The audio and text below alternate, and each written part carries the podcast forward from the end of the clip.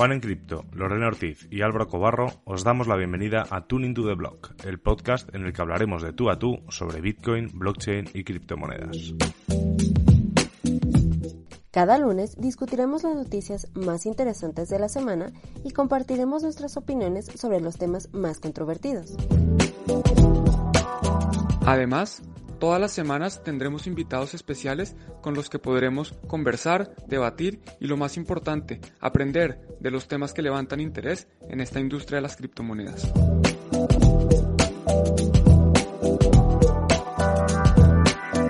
Hola, ¿qué tal? Bienvenidos una semana más a Tuning to the Block. Yo soy Álvaro Cobarro, esta vez sí que os acompaño y como no podrían faltar mis compañeros, eh, Juan y Lorena, ¿qué tal? Lorena, ¿cómo vas?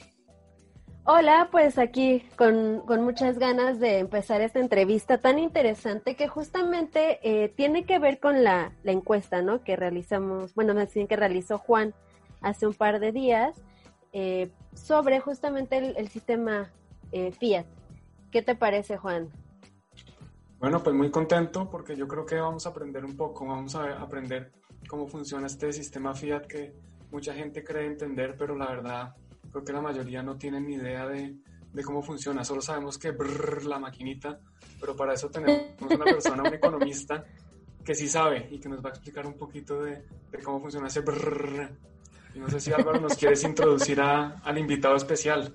Así es, así es. Hoy con nosotros está bueno, una persona queridísima por, por Bitcoin por Tuning to the Blog. Eh, bueno, es la primera vez que Lorena eh, tiene el placer de, charlar con él y, y, seguro, Lorena, que lo vas a disfrutar un montón.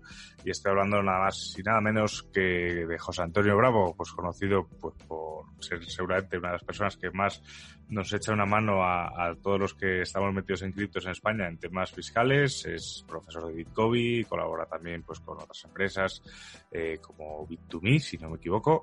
Y nada, José Antonio, bienvenido a este espacio. Buenas noches, ¿qué tal? ¿Cómo estáis? Pues muy bien, aquí, aquí preparando, bueno, ya preparando la semana, no es normalmente los programas salían los lunes, ahora estamos ya finalizando la semana, así que muy bien. ¿Tú qué tal? ¿Cómo vas por ahí por Valencia?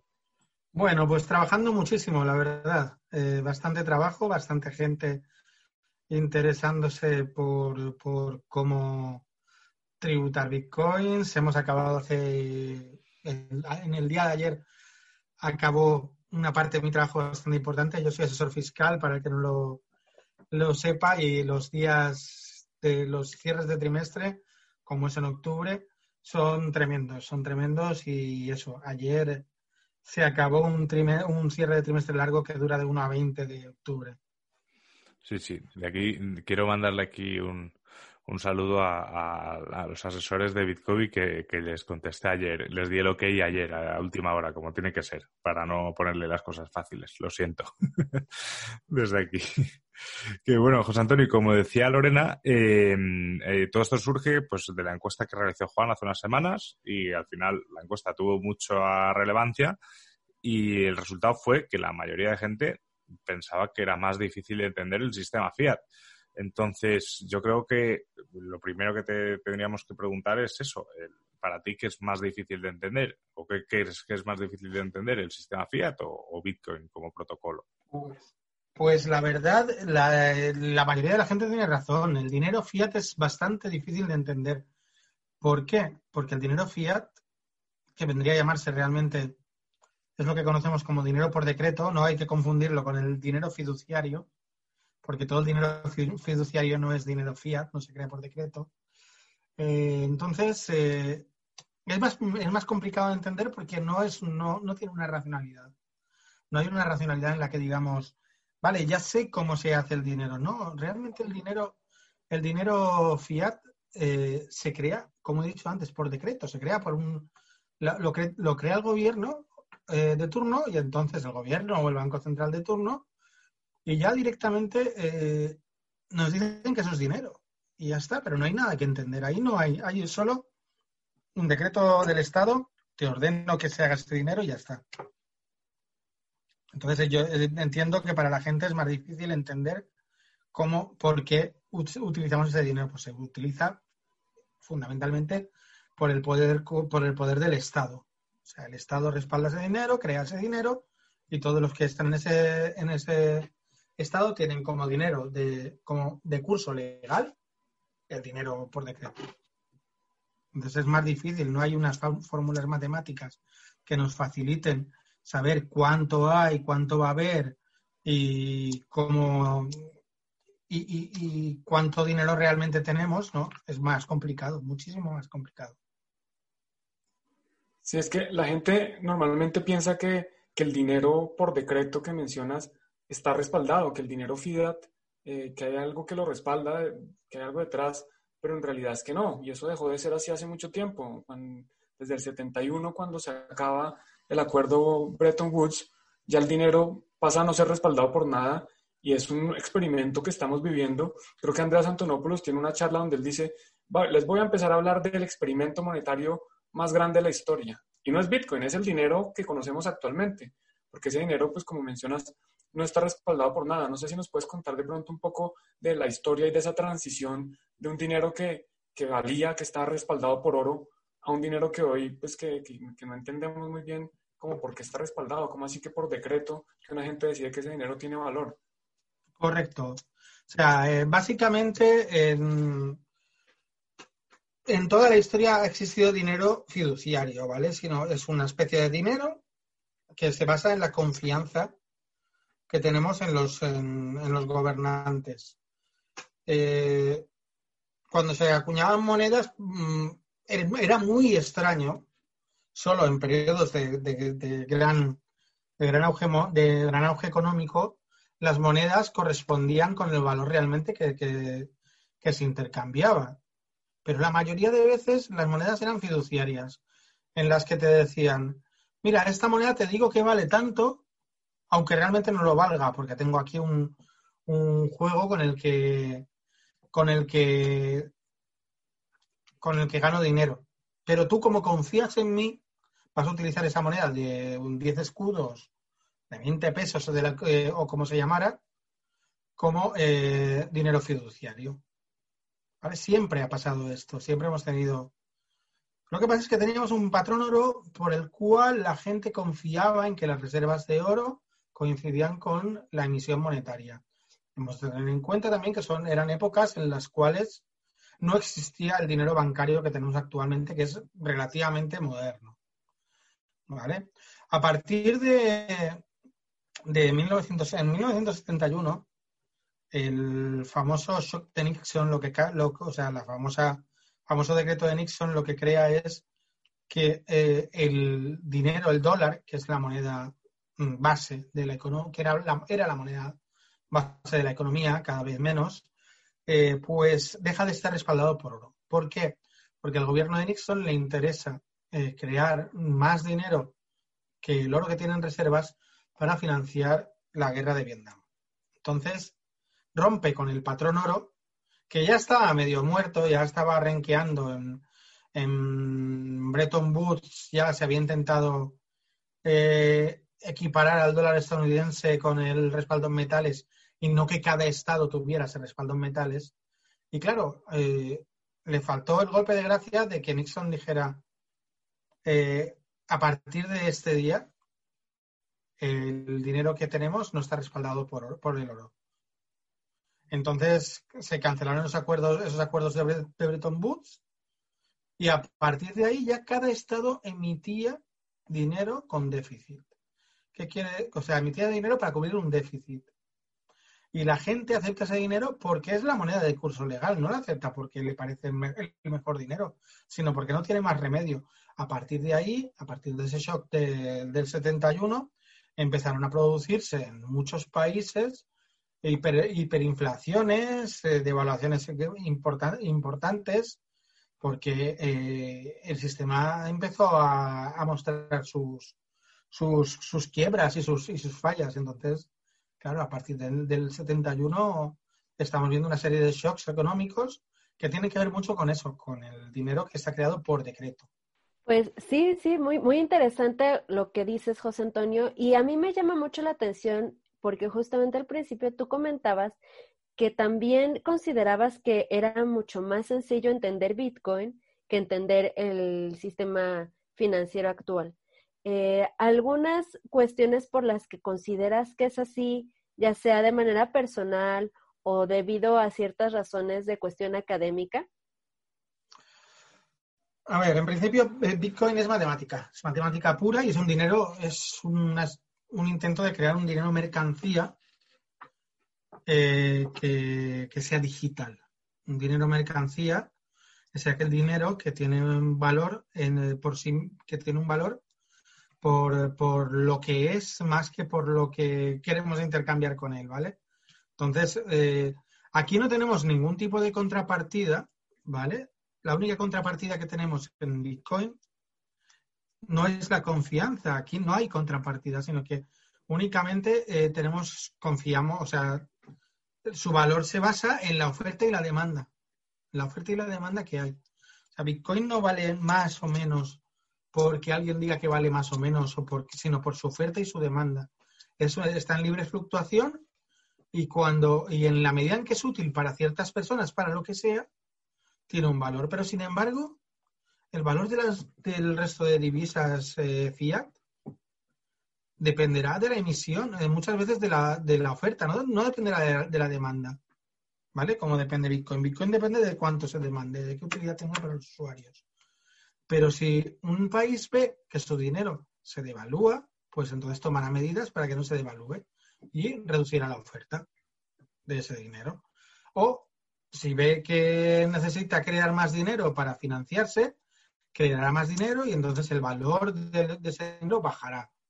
O sea, eh, aquí lo, que tenemos en Bitcoin es que nadie va a modificar la oferta. Es más sencillo de, de ver. No hay movimientos en los cuales ahora mi dinero vale tanto y porque ahora y se crea inflación o se crean o se crea una depreciación de la moneda con respecto a, al dólar o a cualquier otra moneda. Entonces es más sencillo ver cómo crece, o sea, si más gente lo demanda, tendrá más valor. Es muy sencillo, no solo, solo se introduce un factor y además sabemos cuál va a ser su oferta, sabemos cuál, cuánto es su oferta en cada, en cada momento y cuál será su oferta al final, cuánto, cuánto habrá ofrecido al final al público, claro, salvo las monedas que se hayan perdido, indudablemente pero es, es matemática pura, no hay un factor humano que esté modificando el valor del dinero. Además, yo creo, estoy de acuerdo contigo, José Antonio, y además yo creo que Bitcoin también, al ser una, una o sea, un protocolo o un sistema recién nacido, como, como aquel que dice, eh, todos los que estamos pues generando divulgación, formación sobre Bitcoin, incluso la gente que simplemente habla sobre Bitcoin en Twitter, se preocupa mucho de que, de que la gente entienda eh, qué es Bitcoin. ¿no? Entonces, eh, parece ser que el, el, paso para tú introducirte en Bitcoin debería ser, no siempre es así, pero debería ser eh, una, una, fase de aprendizaje primero y luego ya bucear por ahí. En cambio, en el sistema Fiat, ya no hablo de, de, la pérdida del patrón oro, que es algo que fíjate que ha pasado hace mucho tiempo pero hay mucha gente que hoy en día sigue pensando que, el oro es lo que respalda a los dólares o los euros o, lo que sea. Pero hay, hay, mucha gente que sigue pensándolo. Pero yo creo que también el sistema Fiat ha conseguido una cosa, que es que se ha complicado muchísimo, pues estamos hablando de tasas de interés negativas, estamos hablando de, muchos aspectos de inyecciones de capital que realmente no son inyecciones como tal, de, imprimir dinero, del efecto cantillón que, que ha mencionado muchas veces Juan. Em, y la gente ha conseguido el sistema fiat que la gente ni se pregunte cómo funciona, que lo acepta, lo usa y no pregunta. Sí, pero no solo, no solo a nivel de la gente de la gente normal, sino incluso a nivel académico. O sea, la mayoría de economistas no se preguntan el dinero por qué tiene valor ni por qué deja de tener valor, sino que únicamente piensan que el dinero es una herramienta. Y sí, es una herramienta, pero es una herramienta que si conoces cómo funciona y por qué se acepta, es una herramienta que se utiliza para evitar que mm, tengamos que estar haciendo, o sea, para darle valor a las cosas. Es una unidad de cuenta. Esa es una de las principales utilidades que tiene. O sea, si yo algo lo cuento con esa moneda, ya le estoy dando un valor y ya puedo hacer, no hace falta que haga intercambios de cosas. Si yo tengo bolígrafos, si quiero tener y quiero tener un corte de pelo, ¿no? Voy al, al, al peluquero y le pregunto, ¿cuántos bolígrafos quieres por cortarme el pelo? Porque seguramente no necesitará bolígrafos, sino que tengo que tener una medida que me diga si tú, yo vendo cinco bolígrafos, puedo hacer tantos cortes de pelo. O sea, eh, hay que comprender, para mí es muy importante que la gente comprenda la utilidad del dinero. ¿Por qué ¿Para qué se usa el dinero? El dinero no es un, es un medio, pero también al fin y al cabo tenemos que tener en cuenta que es un medio que debemos conocer, que no tiene, no, no, no tiene que ser algo exógeno, no es algo exógeno que está ahí, que lo utilizamos porque, porque nos obligan o porque está ahí, porque no nos queda más remedio, sino que el, el dinero es una unidad de cuenta importantísima porque es la base de toda la economía. Entonces, eso es una de las cosas que debería comprender la gente, que debería pararse a pensar la importancia del dinero como, como un lenguaje. Es un lenguaje con el cual nos estamos expresando cada momento de forma en, en nuestras transacciones económicas. De acuerdo, mencionas que el dinero es unidad de cuenta, esa definitivamente es una de las principales funciones del dinero, además de servir como, como medio de intercambio y como forma de depositar valor. Pero antes mencionabas algo que me interesa mucho y es que decías, bueno, en Bitcoin sabemos cuántos Bitcoins se van a imprimir o cuántos Bitcoins se van a crear, cuándo se van a crear y quiénes los van a recibir. Y con el dinero fiat no tenemos ni idea de cuántos va a haber, cuándo van a aparecer y quién los va a recibir. Eh, no sé si nos puedes contar un poquito quién toma esas decisiones, ¿por qué? Porque hay alguien que decide eh, cuánto imprimir, cuándo imprimirlo, a quién dárselo, y no solo quién toma esas decisiones, sino están basadas en qué. Tenemos que tener en cuenta que existen varios tipos de dinero. cuando hablo de varios tipos de dinero, no hablo de que sean dineros distintos, sino que existen varias distintas graduaciones de dinero, y, que es lo que se llaman agregados monetarios. El primer agregado monetario que tenemos el M0, que son los billetes y las monedas en manos del público, es muy poco del dinero, es mm, la parte más, más pequeña de los agregados monetarios. Pero todos creemos que el dinero que, se que el dinero lo imprimen los bancos centrales. El 90, más del 90% del dinero lo crean los bancos comerciales. Lo crean a través de lo que se llama el coeficiente de caja. Es decir, los bancos, eh, con la potestad que tienen de tengo tantas reservas de dinero en el Banco Central y puedo crear, por, eh, ejemplo, en España tienen un coeficiente de caja de 10, quiere decir, del 10%, que quiere decir que pueden crear con cada euro que tienen en el Banco, en el banco Central Europeo 10 euros que, que pueden dar en préstamo, pues tenemos que tener en cuenta quién está creando el dinero. La mayoría del dinero lo están creando las entidades bancarias entidades privadas supervisadas por el Banco Central, pero no dejan de ser entidades privadas. ¿Y cómo deciden dar el dinero? Pues los criterios no están claros. O sea, no es un criterio como, bueno, si yo tengo mi dinero y yo, o sea, en Bitcoin sabemos que los mineros lo ganan a través de una competición. En el dinero bancario se da porque a lo mejor le caes bien al director o porque tú tienes un buen, una, una buena carta de crédito y tienes un, como decía en Mark Twain eh, tienes un paraguas y entonces te dan otro, no necesariamente porque lo necesites. oye, entonces la mayoría del, dinero lo están dando con criterios que a veces van marcados por el Estado, pero lo están dando entidades comerciales eh, y de una forma que desconocemos. De hecho, una de las cosas que muchas veces escandalizan a la gente cuando ve cómo funcionan los bancos es que en la medida en que tú conoces a gente que está en la parte más alta de un banco, es más fácil que consigas un préstamo, incluso estando súper quebrado. Entonces estamos hablando de un sistema en el que el, sistema del dinero fiat lo que hace es que alguien tiene la potestad de dar el dinero a otros para que lo utilicen. Luego lo pueden condonar, lo pueden, pueden alargar los plazos, pero eh, hay, hay, un poder y ese poder está en manos primero del Estado y segundo, y no debemos olvidarlo, de los bancos comerciales. Sin embargo, en Bitcoin no existe ese poder. No existe. ¿Por qué? Porque es el dinero que se crea, se distribuye a, los mineros y los mineros a su vez lo tienen que distribuir para pagar sus gastos. Y se va distribuyendo a la economía poco a poco. O la idea es que se distribuya poco a poco. De una forma bastante más justa de la que se distribuye ahora, mismo el dinero, el dinero eh, el dinero fiat que, utilizamos.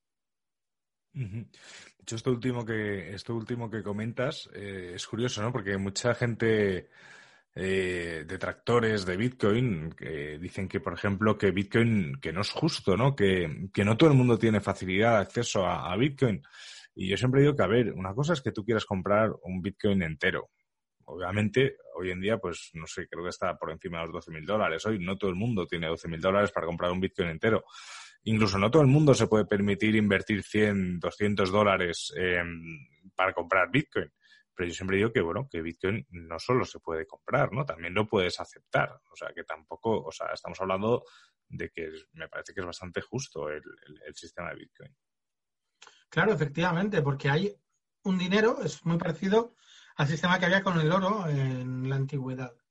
Sabemos la cantidad que hay y se crean una serie de bienes y servicios en la economía y a partir de ahí lo que, lo que hacemos es repartirlos en función de las necesidades.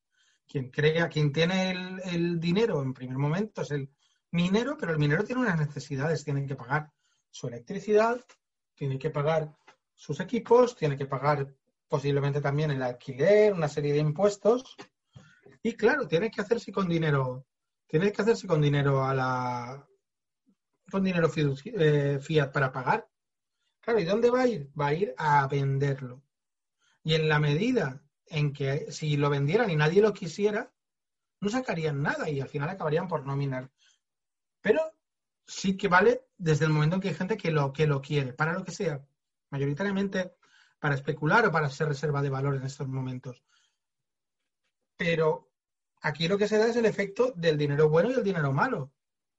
En la mayoría de tenedores de Bitcoin que lo han comprado como reserva de valor, ante la alternativa de usar el dinero fiat que pueden tener en, su, en sus manos y el, y el, dinero bueno que consideran que es Bitcoin por su, por su, por su capacidad, o sea, por sus características deflacionarias, que crecerá de valor en el futuro, pues mientras les quede el dinero malo, seguirán gastando el dinero malo, seguirán gastando sus euros o sus pesos o sus lo que usen en, cada país. ¿Por qué? Porque, tendrán una preferencia, de, una preferencia de gasto.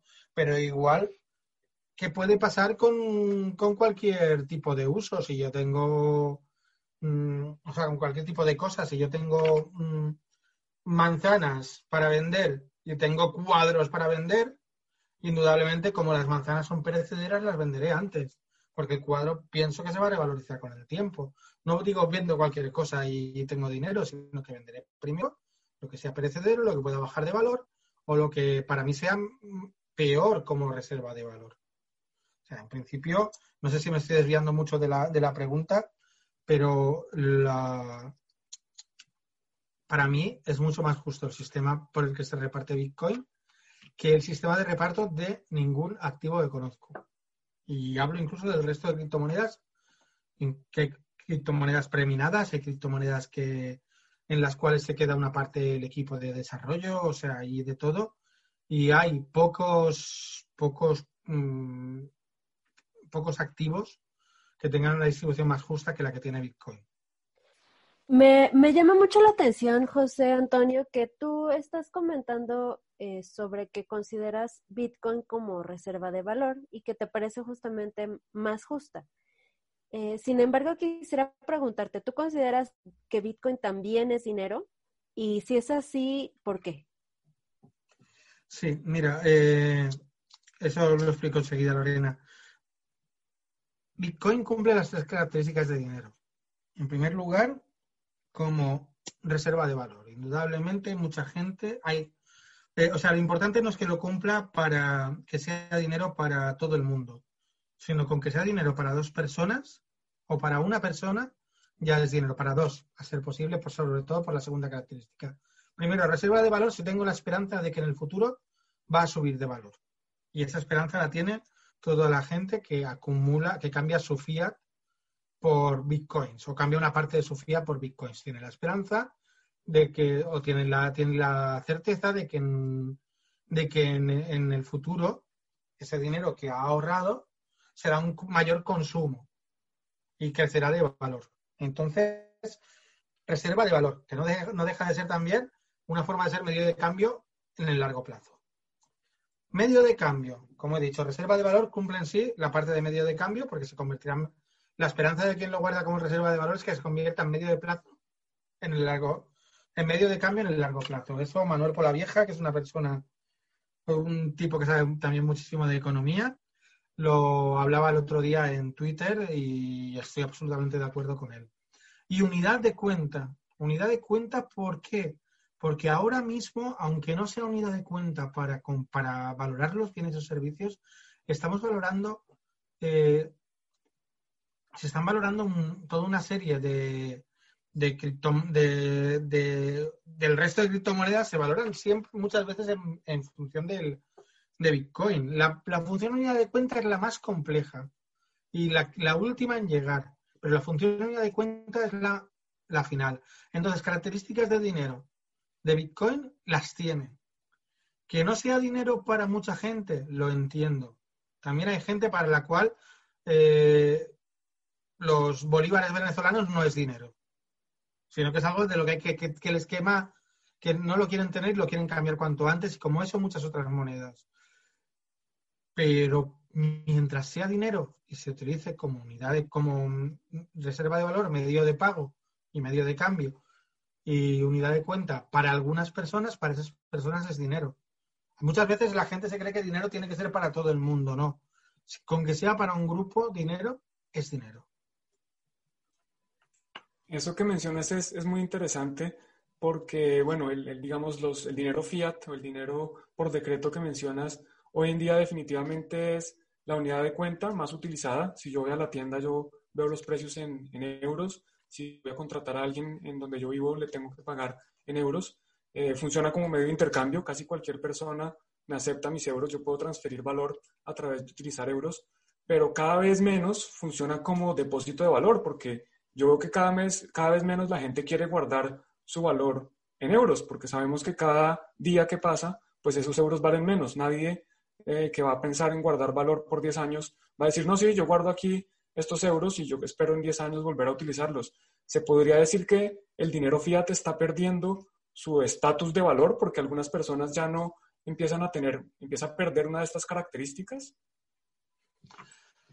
Pues la verdad es que el dinero, el dinero, eh, el dinero fiat no es que deje de ser dinero. Eh, para mucha gente sigue siendo dinero. El tema es que el dinero, no hay un dinero que vaya a sustituir a otro sino que dependerá de las preferencias de las personas. Estoy seguro, incluso antes he hablado de, los bolívares venezolanos, porque es un caso grave, que para mucha gente en Venezuela el bolívar venezolano seguirá siendo dinero y seguirá siendo una reserva de valor, de valor mala, pero no conocen otra. Ni, o no se han preocupado por buscar otra. Y seguirá siendo reserva de valor. Pero en la medida en que la gente se dé cuenta, y lo sabe la mayoría de gente, que la inflación se come el valor de cada, de cada unidad de dinero fiat y que lo que hoy vale 100 dentro de 25 años valdrá menos de la mitad. Eso en un país eh, avanzado. Porque si hablamos de un país en vías de desarrollo, podemos encontrarnos con, mucha más, mucho más pérdida de valor. Pues lo que va a hacer la mayoría de gente es buscar una reserva de valor que lo sustituya. El dinero fiat durante mucho tiempo ha sido peor reserva de valor que el, que el oro.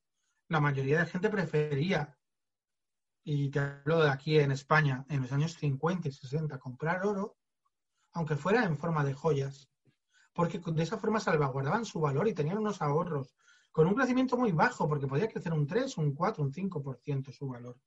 Pero ese crecimiento de valor era superior al valor que iba perdiendo el dinero, el dinero fiduciario en, a lo largo del tiempo. O sea, ese concepto de que el dinero de curso legal es reserva de valor, para la mayoría de gente no ha existido. Siempre han preferido buscar eh, activos de, que tuvieran mejor, mejores características como reserva de valor, ya fueran acciones, bonos o lo que fuera, o oro y plata o lo que fuera. Pero la gente nunca ha tenido el concepto de que el dinero fiduciario sea una buena reserva de valor, todo lo contrario. Que eh, eso que comentas, José Antonio, yo recuerdo siempre, eh, mi padre, por ejemplo, me explicó desde muy pequeño que el dinero en el bolsillo cada día me hacía más pobre, incluso en la cuenta corriente, ¿no? Y me explicaba que, pues eso, que al final el dinero se, se va devaluando, que existe una inflación y no sé, a lo mejor ahí mi padre metió el, el, germen de preguntarme muchas cosas sobre, sobre todo esto. Y, y poniéndonos un poco, haciendo un poco de, de, jugando un poco a divinos o jugando un poco también a la ciencia ficción, yo creo que los que estamos aquí, los cuatro que estamos hoy hablando sobre esto, estamos de acuerdo que en caso de una adopción mm, crítica o masiva de, Bitcoin, eh, siempre existirá ¿no? una, una, convivencia con el sistema fiat. Eh, de hecho, por ejemplo, en, hace unas semanas teníamos como invitado a José Ignacio eh, para hablar sobre bancos y criptomonedas y decía lo mismo, que al final siempre habría una, convivencia ¿no? entre, Bitcoin y los bancos. Pero yo me pregunto, y es un, la respuesta es súper abierta, si estamos de acuerdo también en que a medida que vas entendiendo más Bitcoin, entiendes más y ves más fallos o más carencias dentro de lo que es el sistema fiat, en caso de que la gente empezase a utilizar Bitcoin y a entenderlo, ¿no, cree, ¿no crees, José Antonio, que el sistema fiat se puede ver muy comprometido? Sí, en principio el, el, sistema fiat, la, la, principal característica que tiene y por lo que siempre se va a usar es porque es el dinero con el que se pagan los impuestos, el dinero que emite el Estado y los impuestos normalmente se va a obligar a que se paguen con, eh, con dinero del Estado, con dinero, con moneda de curso legal. Yo estoy seguro que el dinero de curso legal irá cambiando, ¿vale? Incluso podemos, podemos encontrarnos dentro de unos años, a un bastante largo plazo, con que el dinero de curso legal esté, tenga, un, tenga un patrón igual que antes había un patrón tengo un patrón en Bitcoin. E incluso se imita dentro de cadenas laterales de Bitcoin. ¿Vale? Pero eh, eso está por venir y está por ver. Eso es mi apreciación. Y es lo que yo pienso que puede llegar a pasar. O sea, que en un momento dado los países quieran emitir su propia moneda, que sea útil esa moneda para ciertas transacciones que se realizan dentro del Estado, que tenga la capacidad de cancelar deudas automáticamente, cosa que no tiene, por ejemplo, Bitcoin, ni tiene ninguna criptomoneda, no cancela deudas automáticamente. Yo, sin embargo, si a alguien le doy, le debo mil euros y le doy mil euros en monedas, las tiene que aceptar sí o sí y está cancelada la deuda. Tiene que aceptarlas sí o sí porque está obligado a aceptarlas. Pero eh, lo que estábamos hablando, eh, yo no veo, no, no, o sea, yo creo en que sí que habrá esa coexistencia pero eh, lo que hará es que los estados se, adecuarán a esa pérdida de poder que les da eh, la, existencia de Bitcoin y crearán su propio dinero dentro de cadenas laterales de Bitcoin y valorado en Bitcoins. Y que tendremos a lo mejor que 20 eh, euros equivale a 200 arrosis. ¿vale? Tendremos una, una serie de equivalencias que dependerán muchas veces también de las fluctuaciones de mercado. Pero es muy posible que en un futuro veamos eso, que el dinero fiat, o que ya no, ya no podemos llamarlo fiat, el dinero de curso legal, se emita con, tenga mayor fiabilidad, que eso sería un triunfo para Bitcoin, porque esté referido a, a, Bitcoin, que es una es un activo que eh, deflacionario. De todas formas, eh, eso es hacer demasiada economía ficción. No, si no sabemos lo que va a pasar dentro de un año, como nos ha demostrado el coronavirus, mucho menos vamos a saber lo que va a pasar dentro de 50. Y debemos de cogerlo con muchas pinzas. O sea, yo no sé hasta qué punto podrá estar comprometido de aquí 20 años el dinero fiat por culpa de Bitcoin. Porque podemos encontrarnos con cisnes negros que hagan que una que sea que sean favorables a Bitcoin o que sean desfavorables a Bitcoin o a cualquier criptomoneda, no lo sabemos. Es muy ahora mismo tal con todos los todos los eventos que estamos viviendo hacer predicciones a más de tres meses es un riesgo grandísimo. Vivimos en un mundo mm, muy volátil, incierto y buca, como se suele decir eh, en inglés, y entonces eh, hacer predicciones es para, para pitonisos. Y yo no soy yo no soy un pitoniso. Justamente mi pregunta iba, iba sobre eso, José Antonio, eh, lo que comentas de economía de ficción, porque va encaminada a tu opinión y a lo que tú consideras que va a suceder, porque últimamente hemos visto mucho interés de parte de las empresas hacia las criptomonedas, como por ejemplo eh, Square o el anuncio de hoy de PayPal de que va a poder eh, uno comprar y vender Bitcoin sobre su plataforma. Eh, hay muchos gobiernos que están impulsando también el desarrollo de la creación de monedas digitales para que sustituyan o convivan con la moneda de curso legal. Entonces, eh, ¿cuál dirías que es tu opinión al respecto y qué crees que pueda desencadenar esto? ¿Crees que es algo positivo que va a desarrollar eh, una economía tal vez más saludable o va a ser exactamente lo mismo pero un poco diferente? Es una buena pregunta porque estamos hablando de, de temas bastante complejos. Entre ellos está las reservas de las empresas en, en Bitcoin, eh, las stablecoins y, y, las, y las monedas digitales de bancos centrales o criptomonedas de bancos centrales. Aunque algunas de ellas, la palabra criptomoneda se usa lo mismo para un roto que para un descosido. Entonces, cualquier, cualquier cosa le llaman ya criptomoneda y eso es peligroso.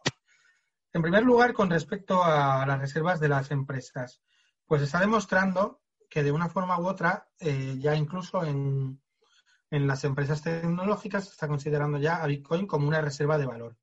Ya no estamos hablando de cuatro pirados, como podíamos ser en 2013 cuando yo entré, que nos interesábamos por un, por un activo, sino ya estamos hablando de empresas con inversores y empresas de bastante importancia, incluso fondos como Fidelity, en que, se están interesando por Bitcoin. Incluso he visto algún gestor de fondos español decir, tengo una parte de mi capital en Bitcoins porque tengo acciones de, de MicroStrategy.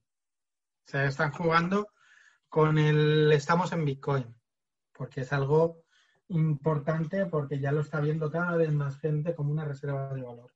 Cualquier día lo mismo nos encontramos con una sorpresa y algunos, y el, y el FMI o el Banco Central Europeo o, la Reserva Federal convierten un 0,5% de sus reservas en Bitcoin o lo intentan. Esperemos que no llegue el momento en que lo puedan intentar porque no haya suficiente Bitcoin para que tengan tanto dinero. Eh, eso por un lado, con respecto a las reservas. Con respecto a las criptomonedas de bancos centrales, bajo mi punto de vista son más una reacción hacia las stablecoins y hacia algo que era distinto a las stablecoins por, su composición, como era Libra, era una especie de stablecoin, pero era más un fondo de un fondo de monetario entonces, ante esa amenaza de que un gran actor económico como es, de que un gran actor mundial como es Facebook pudiera convencer a la mayoría de sus usuarios de usar su moneda, con lo que ello conllevaría de destrucción inmediata de poder eh, de decisión monetaria por parte de los estados, ha hecho que los países estén todos planteando crear las famosas CBDC, o sea, CDBC, eh, las criptomonedas de bancos centrales.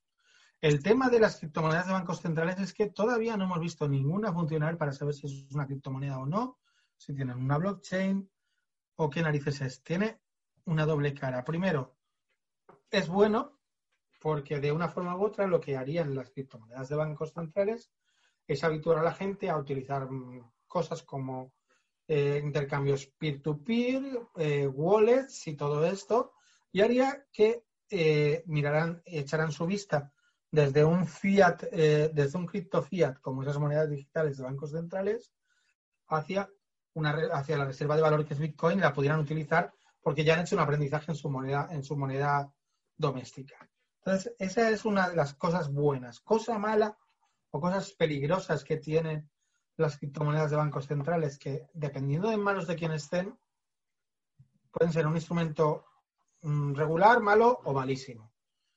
Una moneda, una moneda de banco, una criptomoneda de banco central como el DCP de China tiene un gran riesgo porque puede ser una herramienta de, de monitorización de las finanzas de los ciudadanos. Al menos en países como en los países occidentales tenemos la esperanza de que el interés por la protección de los datos personales hagan que esas monedas tengan privacidad y puedan convertirse en algo parecido a lo que, a lo que es Bitcoin en, asuntos de, privacidad. Pero no dejarán de ser un cripto fiat, por más privadas que sean.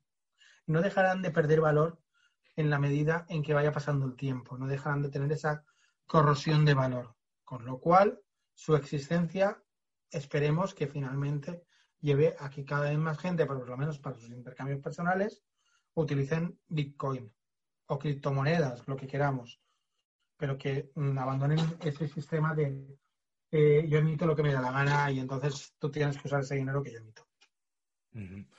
Así es, al final eh, las criptomonedas de los bancos centrales, yo creo que estamos de acuerdo que, distan mucho de ser criptomonedas y, son pues un fiat eh, evolucionado, ¿no? Porque digital ya es el, sistema Cuanto menos, como he dicho antes, o sea, cuanto menos un fiat digital.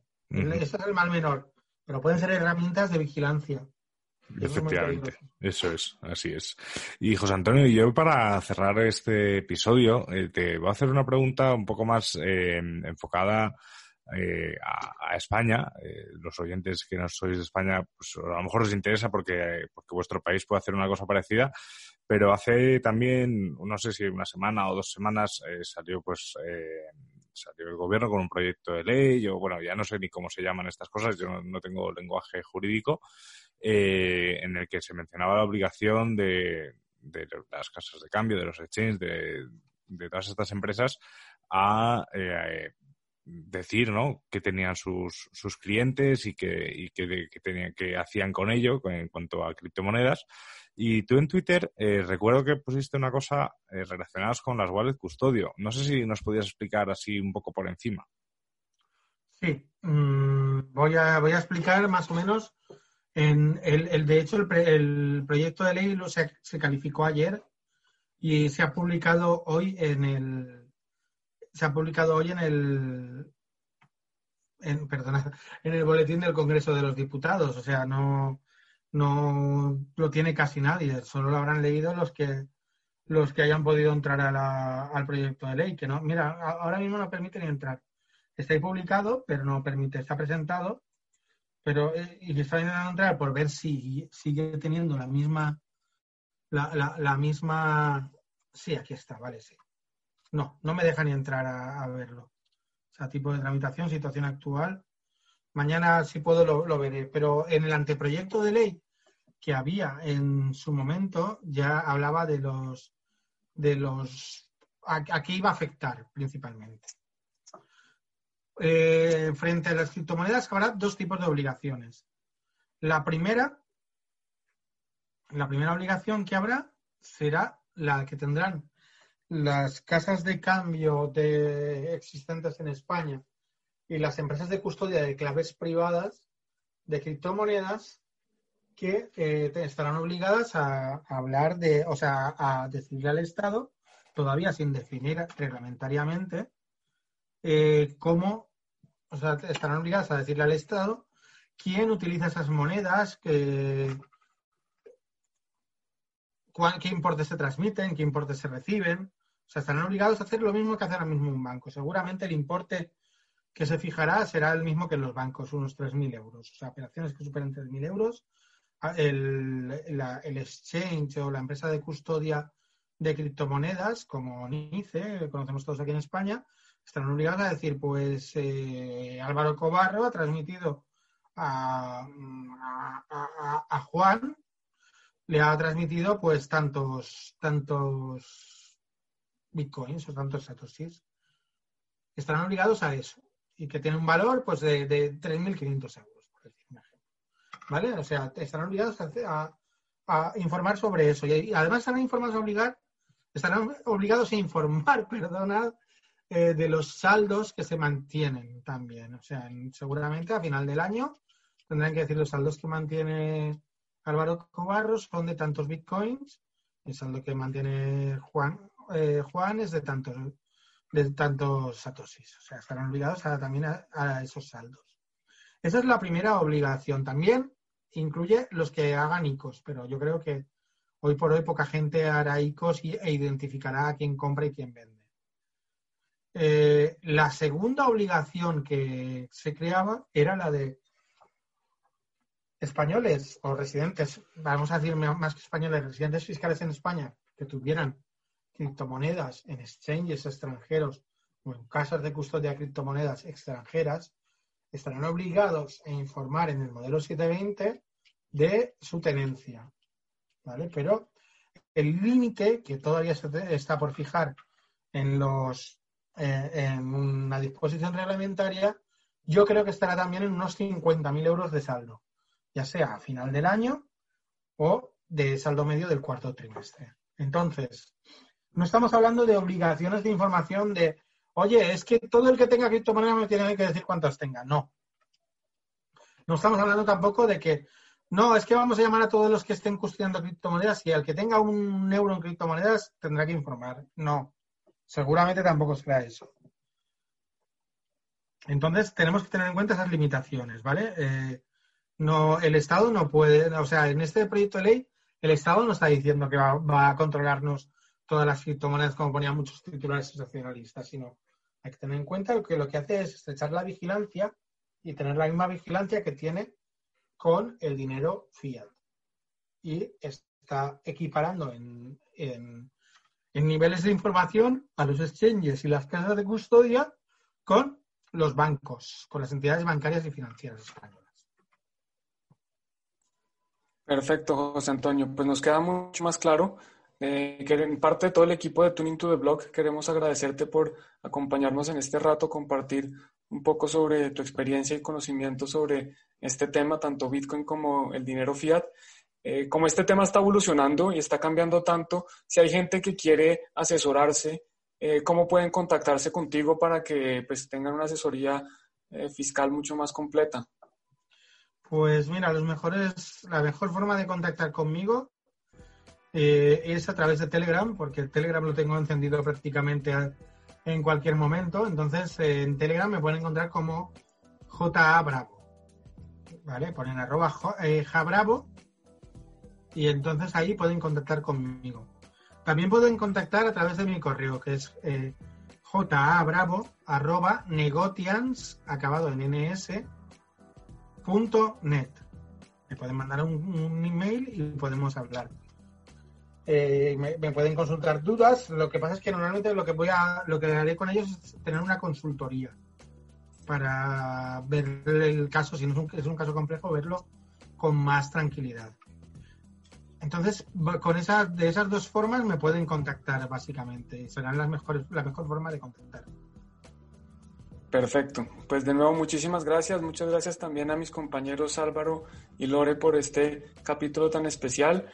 Eh, acordarlos también que por favor nos sigan en redes sociales, suscríbanse al podcast si creen que pueden beneficiarse de más contenido interesante sobre Bitcoin, blockchain, las criptomonedas y todo lo que está pasando en el mundo fiat que con suerte se va a acabar pronto. Un abrazo y nos vemos la próxima semana. Nos escuchamos la próxima semana. Bye. un saludo.